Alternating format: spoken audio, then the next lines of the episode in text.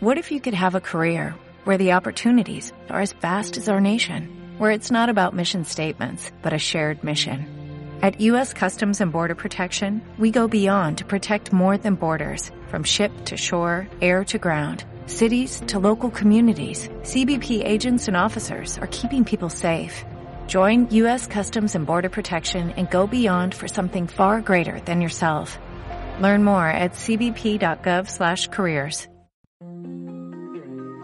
Paciente informado, dos palabras que a menudo van unidas, aunque en la realidad me doy cuenta de que no siempre es el caso. Basta escuchar a las pacientes para darse cuenta de ello. Por eso es tan importante poder contar con la ayuda de especialistas que nos pueden explicar de manera sencilla todo lo que rodea la palabra cáncer. Hoy tengo el placer de estar en compañía del doctor Ander Urudicoechea, espero haberlo dicho bien, que va a contestar a mis preguntas. Buenos días, doctor. Muy buenos días, Valeria, ¿cómo estás? Entonces, vamos a hablar de ensayos clínicos. ¿Me puede explicar lo que es un ensayo clínico? ¿Y para qué es tan importante cuando se trata de una enfermedad tan compleja como el cáncer, que no es una única enfermedad?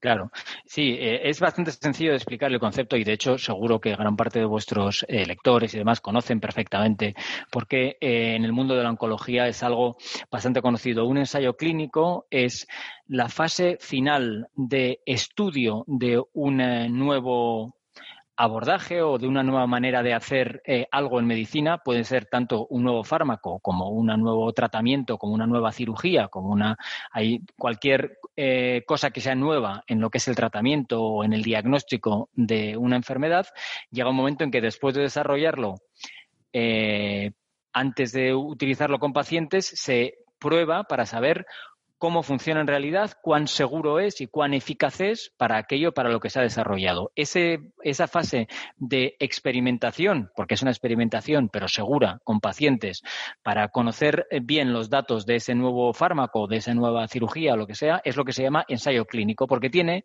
está muy regulado, hay unas normas muy concretas que eh, regulan sobre todo la seguridad del paciente a la hora de participar en ensayos clínicos y eh, luego hay unas normas que eh, nos indican cómo eh, comparar, cómo informar sobre la eficacia de ese nuevo abordaje. Con lo cual, digamos que es un ensayo clínico, es un procedimiento de estudio muy regulado que garantiza la seguridad del paciente, ¿vale?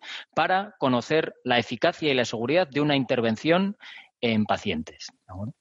Hay cuatro fases para realizar un, ensayo, tres, depende de cómo se, hmm. ¿En qué hmm. fases está presente el paciente?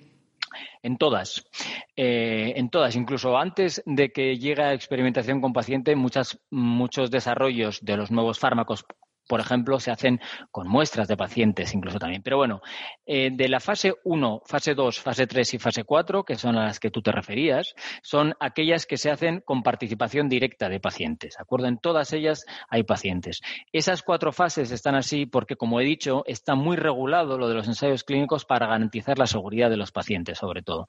Entonces, eh, en, un primer, en una primera fase 1 se hace un estudio con, en general, pocos pacientes que se centra prácticamente de manera exclusiva en la seguridad, en conocer la toxicidad, los efectos secundarios y lleva unas normas que hacen que las dosis se incrementen muy poco a poco, por ejemplo, cuando estamos hablando de fármacos, que es de lo que más se hace en oncología, ¿vale? para garantizar siempre esa seguridad de que eh, para minimizar el número de pacientes que están expuestos a efectos secundarios desagradables y para minimizar el número de pacientes a los que se les da una dosis no eficaz. Entonces, hay unas normas muy estrictas que seguimos los investigadores con los pacientes eh, para eh, hacer eso en la fase 1, sobre todo en la toxicidad. En la fase 2, lo que se hace es, una vez se conoce bien la toxicidad, eh, se expone a más pacientes al fármaco para conocer más de toxicidad y ya para tener una idea más clara de cuál es la eficacia, ¿de acuerdo? Y en la fase 3 lo que se hace es comparar este nuevo fármaco, por ejemplo, con el estándar anterior, con lo que había antes, para saber si es mejor que lo que había antes. Cada una de estas fases lleva un número mayor de pacientes, ¿vale? Los fases 3 a veces pueden ser incluso de miles de pacientes, ¿vale? La fase 4 es cuando el producto ya está en el mercado, se hacen unos estudios a veces, cuando ya está poniéndose fuera de ensayo clínico, se hacen unos estudios para conocer algunos datos más de eh, cómo funciona el fármaco, por ejemplo, en el mercado habitual. Eso puede ser en fase 4. Pero los que llevan a que un fármaco se pueda introducir en la práctica habitual son la fase 1, fase 2 y fase 3. ¿Sobre qué, criterios se elige a un paciente o a otro? ¿Existen criterios de inclusión y de exclusión? ¿Cuáles son? Eh, bueno, varían completamente de un ensayo a otro, ¿de acuerdo? Esto eh, es lo que más ha, ido cambiando en los últimos años, digamos, cuando estamos hablando de cáncer, sobre todo, ¿eh? el mundo de la oncología. hasta ahora y todavía hoy en día también, pero bueno, los, eh, las poblaciones a las que se dirigían los ensayos o se dirigen los ensayos iban muy definidas, pues, bueno, por el tipo de tumor de entrada que se tenía, podía ser cáncer de colon o cáncer de páncreas o cáncer de mama o cáncer, y luego, pues, los tratamientos previos que había recibido el paciente y demás. Hoy en día, cada vez más, estos criterios de inclusión y de exclusión incluyen, valga la redundancia, eh, conocimiento molecular o biológico de los tumores. Pues necesitamos tumores que tengan estas características moleculares, porque este fármaco va dirigido a tumores con estas características moleculares, ¿vale? Entonces, los criterios de inclusión suelen ser muchos. Muchas veces es un poco eh, decepcionante para algunos pacientes cuando se valora entrar en un ensayo clínico no poder entrar porque no cumple algún criterio de inclusión. Estos criterios son muy estrictos muchas veces, hacen que el porcentaje de pacientes que puedan entrar en ensayos clínicos no sea muy grande pero van dirigidos a lo que había dicho antes, a garantizar la seguridad de los pacientes y garantizar que los resultados de ese ensayo clínico van a ser interesantes porque van a ser aplicables. Entonces, para eso nos servimos de definir mucho los grupos de pacientes en los que se ensayan. Eh, y eso se hace con los criterios de inclusión y de exclusión. ¿Cuántos pacientes se suelen necesitar para cada ensayo? Pues eh, sí, eh, esto varía. A ver, normalmente en las fases 1 suelen ser eh, en la fase 1 suelen ser unas pocas decenas de pacientes, 20 pacientes, 30 pacientes. En las fases 2, en que ya empiezas a mirar, sin comparar con el estándar, pero empiezas a mirar ya actividad, pueden, suelen ser, pues, entre 50 y 300 pacientes, una cosa así, unas pocas cientos de pacientes. Y en la fase 3, depende mucho, pero puede ir de unos pocos cientos a unos miles de pacientes los que se utilizan en la fase 3. Por eso suelen ser ensayos multinacionales, muchas veces los fases 3 son de varios países en todo el mundo, con muchos centros en cada, en cada país. Y una persona recién diagnosticada puede eh, decidir participar en un ensayo o es el médico siempre que lo valora.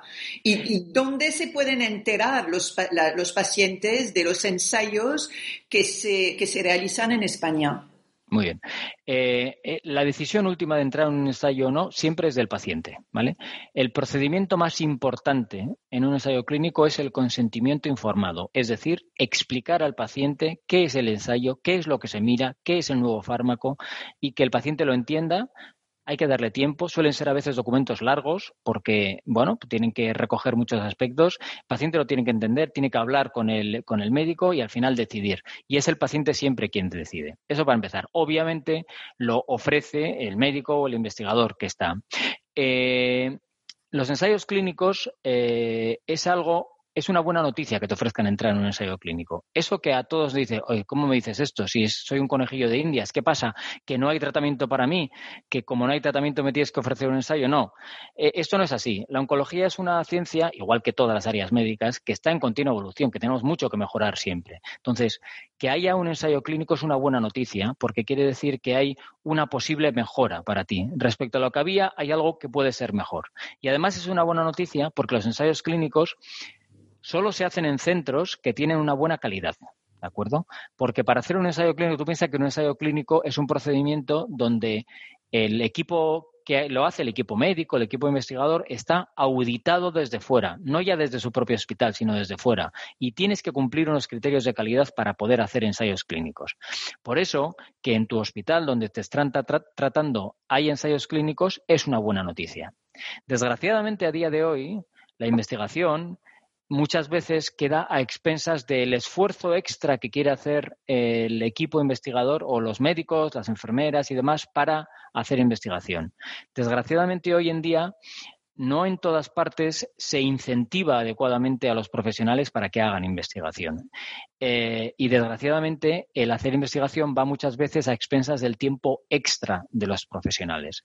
Y eso hace que haya mucha variabilidad entre centros. Centros que hacen más investigación, centros que hacen menos investigación. Y eso es una de las causas de heterogeneidad entre eh, los, los, tratamientos entre distintos hospitales. De hecho, es una de las mayores causas de heterogeneidad, porque lo que son los tratamientos habituales, hoy en día, por ejemplo, en España, los tratamientos habituales de los tumores, hay poca variabilidad, porque hoy en día los médicos y cuando digo los, me refiero a las también muchas veces. ¿eh? Utilizo este eh, genérico, pero bueno, ya me entendéis, porque de hecho son la mayoría mujeres, con lo cual habría que hablar más de las médicos. Estamos eh, muy en contacto, en general mm, tenemos una formación continuada muy importante, nos juntamos mucho y hay poca variabilidad en cuanto a cómo se tratan los pacientes fuera de ensayo clínico. Pero en cuanto a la disponibilidad de ensayos clínicos, hay mucha variabilidad entre centros, desgraciadamente todavía que cuando le escucho es que eh, tenemos que entender que todos los oncólogos están al corriente de todos los ensayos que se realizan en España. No, no. no, eso sería imposible. Esto sería imposible. No, no, no. Hay muchos cientos de ensayos, miles. No, sería imposible. Eh, de todas maneras, los oncólogos especialistas, por centrar el tiro en oncología, los oncólogos especialistas de área, yo me dedico al cáncer de mama. pues yo al dedicarme al cáncer de mama estoy dentro de grupos de investigación y voy a los congresos, veo los resultados y más o menos sí que sabes eh, en qué área se está investigando y cuándo mm, para un paciente tuyo, para el que tú no tienes ensayo clínico, has de buscar en otra parte, ¿de acuerdo? Sí que estamos más o menos, pero sería imposible que yo conociera todos los ensayos clínicos que se hacen en España. Esto es imposible. Eh, eh, hoy en día nos organizamos cada vez más en redes de investigación, por ejemplo, en grupos cooperativos. En cáncer de mama, en España hay dos grandes grupos cooperativos, el HICAM, eh, que es el Grupo Español de Investigación en Cáncer de Mama, y SOLTI, que es otro grupo de investigación en cáncer de mama. Entonces, y además entre nosotros nos conocemos todos, porque al final, después de unos cuantos años, acabas conociendo a todo el mundo. Entonces, sí que tienes eh, conocimiento de los ensayos que se hacen dentro de estos grupos cooperativos y luego tienes conocimiento de los ensayos que hace tu hospital fuera de los de esos grupos cooperativos y de los hospitales alrededor en general. Eh, luego hay pacientes para los que eh, en la práctica clínica ves importante o necesario buscar ensayos fuera, en otros sitios, si tú no tienes. Y para estos pacientes sí que los enviamos a otros puntos del Estado muchas veces. Pero ah, sí que es verdad que el, eh, digamos que el oncólogo tiene que hacer un pequeño esfuerzo por estar al día de los, de los ensayos que hay. Y el paciente debería de reivindicarlo esto. No todo el mundo es candidato a ensayo clínico, pero siempre que hay que tomar una decisión sobre un nuevo tratamiento, un paciente debería decirle a su oncólogo, su oncóloga, eh, ¿hay algún ensayo clínico para mí? Y puedes buscar ensayos clínicos. Igual resulta que no hay y ya, pues nada, ya está. Pero si los hay, ¿cuáles son? ¿Me podría beneficiar de entrar en ellos? Esto debería de ser así siempre.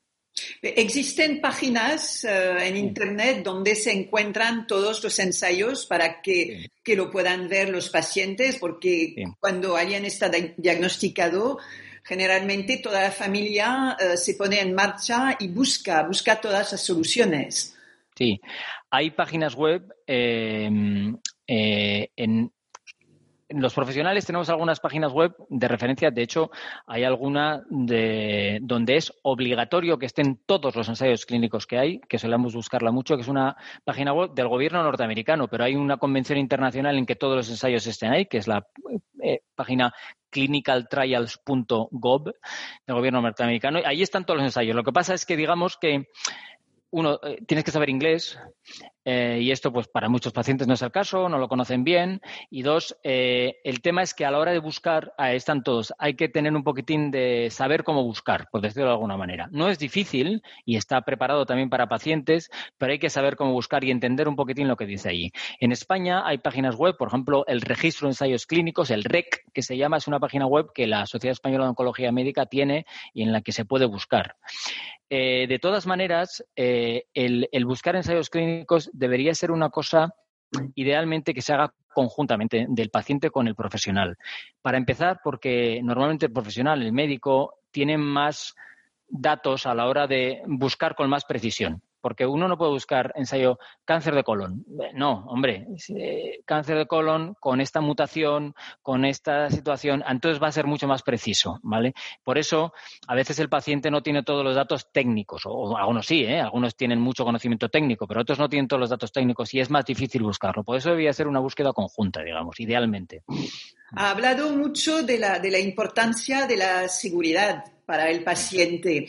Eh, participar en un ensayo puede ser peligroso porque unos van a estar tratados con el fármaco que se está investigando y, otros no. Entonces, eh, ¿existe algún, eh, algún riesgo?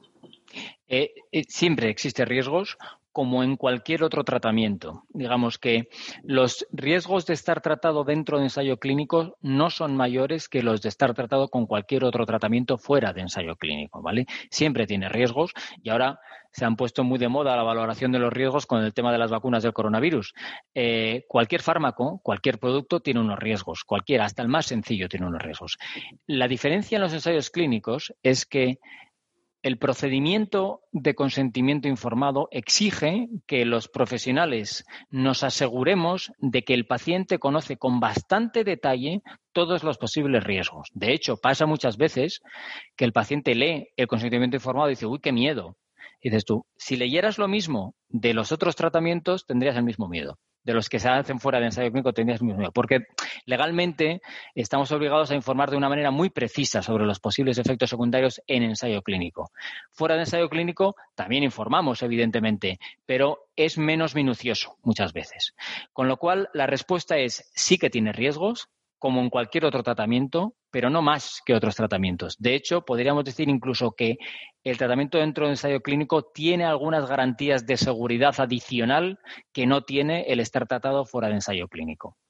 ¿Por qué no se explica tanto eh, lo que puede pasar a tomar un fármaco fuera de un ensayo, porque luego hay efectos secundarios o sorpresas que pueden fastidiar una vida entera. Eh, es, complicado eso, Valeria. Es una, es una muy buena pregunta. Eh, hay, hay una mezcla de varias cosas.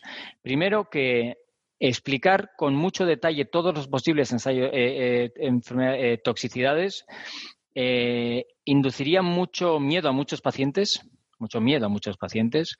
Ah, no, nunca puede ser perfecto porque el conocimiento que tú haces, la información que tú haces sobre una toxicidad, por ejemplo, si yo te digo que puede producir ah, una inflamación de las manos y de los pies, me dice, ¿qué quiere decir eso? Hombre, si yo hablo a un profesional, le digo que es una eritrodisestesia palmoplantar, pero esto tú no lo vas a entender así. Entonces, ah, es complicado formar a un paciente lo suficiente como para que entienda los efectos secundarios a los que me refiero y pueda ponderarlos adecuadamente. Esto es casi imposible, ¿vale?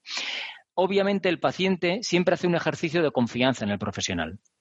Eh, tú no puedes enseñarle, cuando vas a operar a un paciente, no puedes enseñarle cómo se opera. Hay un punto en que el paciente tiene que confiar en que tú sabes operar y que mm, lo vas a hacer bien. A la hora de administrar un fármaco también es así. Evidentemente, hay a veces los mismos profesionales eh, sabemos que hay riesgos que son imprevistos o que, bueno, no esperábamos, eh, era una posibilidad que tuvieras este efecto secundario remota, escasa, pero ha aparecido. Entonces, es muy difícil hacer una información exhaustiva de todos los efectos secundarios. De hecho, sería imposible por tiempo y porque necesitarías hacer una formación completa en medicina al paciente. Eh, y esto es imposible, ¿de acuerdo? Entonces, siempre va a haber un punto en que el paciente tiene que confiar en el profesional que tiene enfrente, en que le dice, no te preocupes, que esto en general se tolera bien, ¿vale?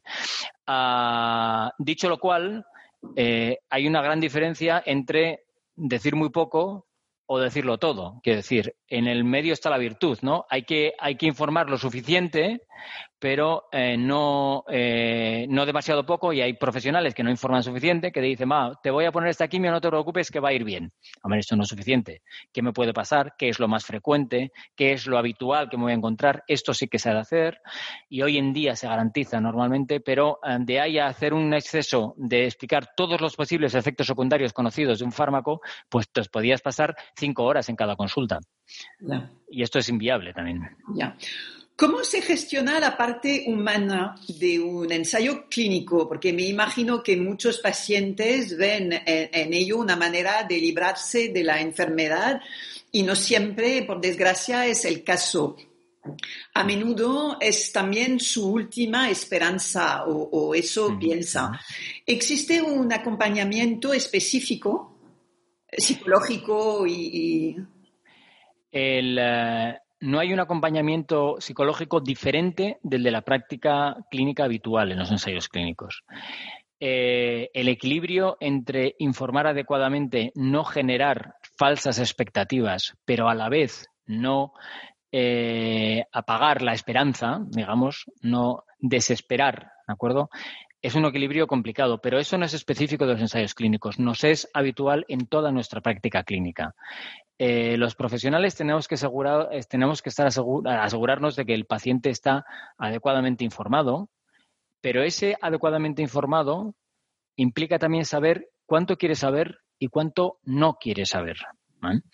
Eh, obviamente, eh, e, esto es, un, e, es difícil, es, una, es un arte, tiene mucho de psicología, mucho de tiempo, mucho de que el profesional sea permeable al paciente eh, y, es, y no es nada sencillo. Sin embargo, hay que hacerlo. Es lo más importante de lo que hacemos los, profesionales sanitarios.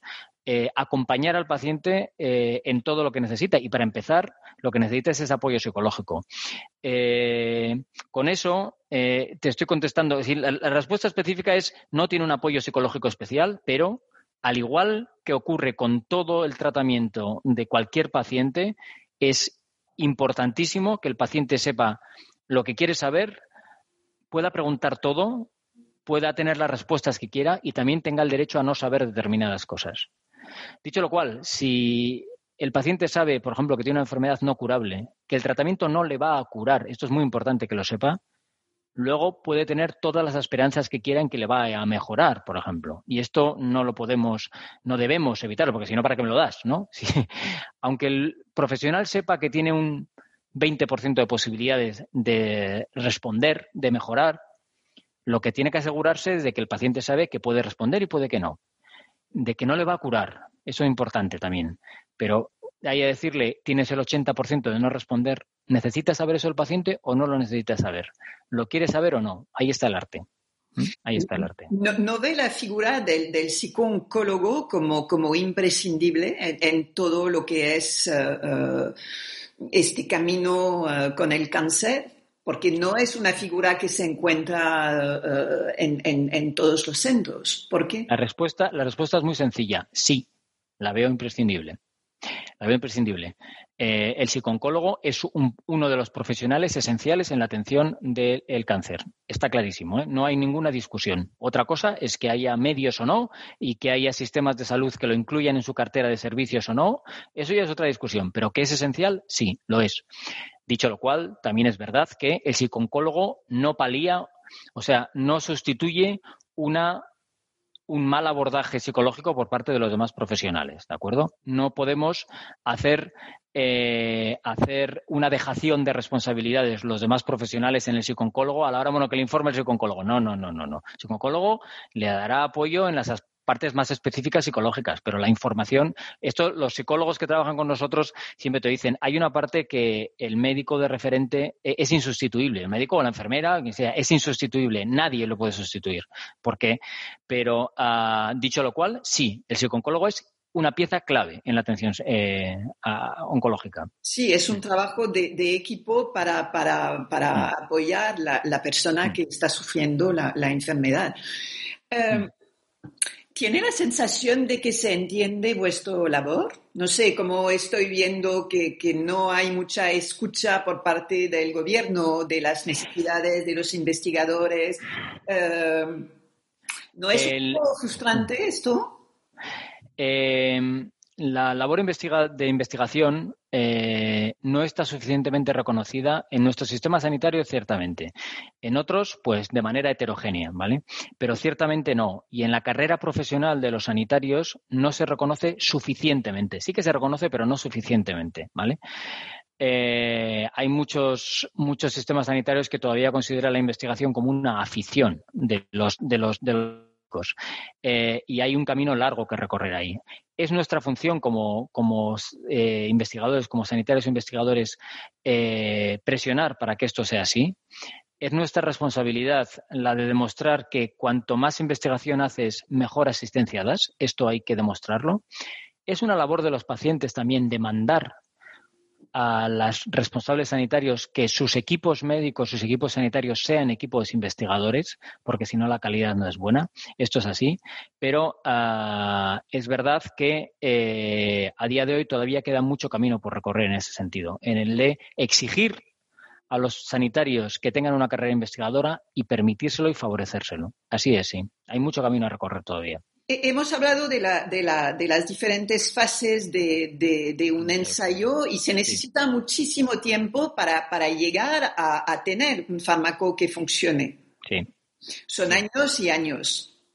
Entonces, es que e, es difícil o casi imposible hablar de ensayos de, de, este tiempo muy largo para conseguir un fármaco, eh, para conseguir que se utilice, que, se, que esté en el mercado, y no preguntar por las diferentes vacunas que nos van eh, a proteger, o eso parece, eh, del coronavirus queda obvio que cuando se quiere conseguir resultados en poco tiempo, se consigue. Entonces, ¿cómo se explica que no haya tanta agilidad cuando se habla de cáncer?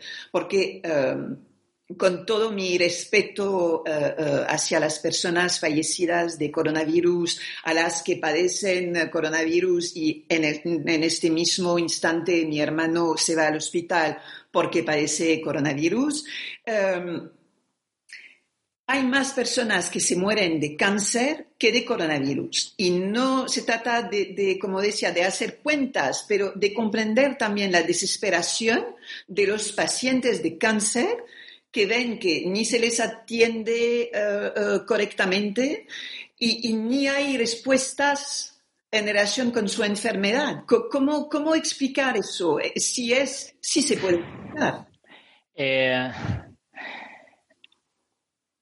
hay cosas que se pueden explicar y otras que no. Yo ciertamente no tengo todas las respuestas. Eh, es verdad que la razón por la que se han desarrollado vacunas tan rápidamente es porque ha habido una apuesta económica muy importante por parte de todos los gobiernos y de todas las instituciones de gobernanza. ¿Por qué ha sido así? Hombre, primariamente porque eh, el, impacto mm, sanitario del coronavirus iba a ser, si no hubiéramos hecho nada, sería incluso mayor que el del cáncer. Posiblemente el coronavirus o algo parecido puede acabar con la especie humana, básicamente. Es decir, con lo cual la urgencia y la velocidad era muy apremiante. Y luego el impacto económico, el impacto económico era eh, previsiblemente mucho mayor que cualquier inversión que se puede hacer para desarrollar las vacunas, ¿vale? Y eso es una balanza económica, claramente no ya con el cáncer, con todas las demás enfermedades, porque el cáncer es la primera causa de muerte en muchos países, pero las enfermedades cardiovasculares están casi casi y demás, ¿de acuerdo? Con todas las demás enfermedades, eh, la inversión que se hace no es tan importante. Se ha de tener en cuenta que la, la enfermedad por coronavirus es una enfermedad. El cáncer son muchísimas. Y las enfermedades cardiovasculares también son muchísimas, ¿vale? Con lo cual el abordaje no es tan un fármaco, vamos a por un fármaco, sino que es mucho más complejo. Luego, que el cáncer mata mucho más lentamente que el coronavirus y que eh, el cáncer mata de una manera mucho más eh, equilibrada con el crecimiento de la población, digamos.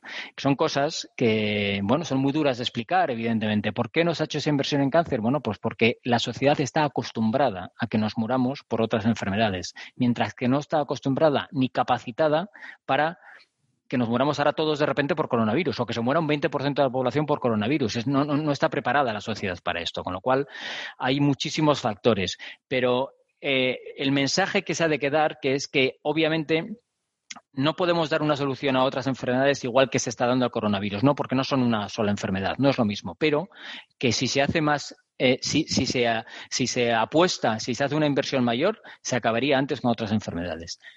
Esto está claro y el mensaje está claro y está nítido. También se ha de decir que el ser humano está condenado a morirse. ¿eh?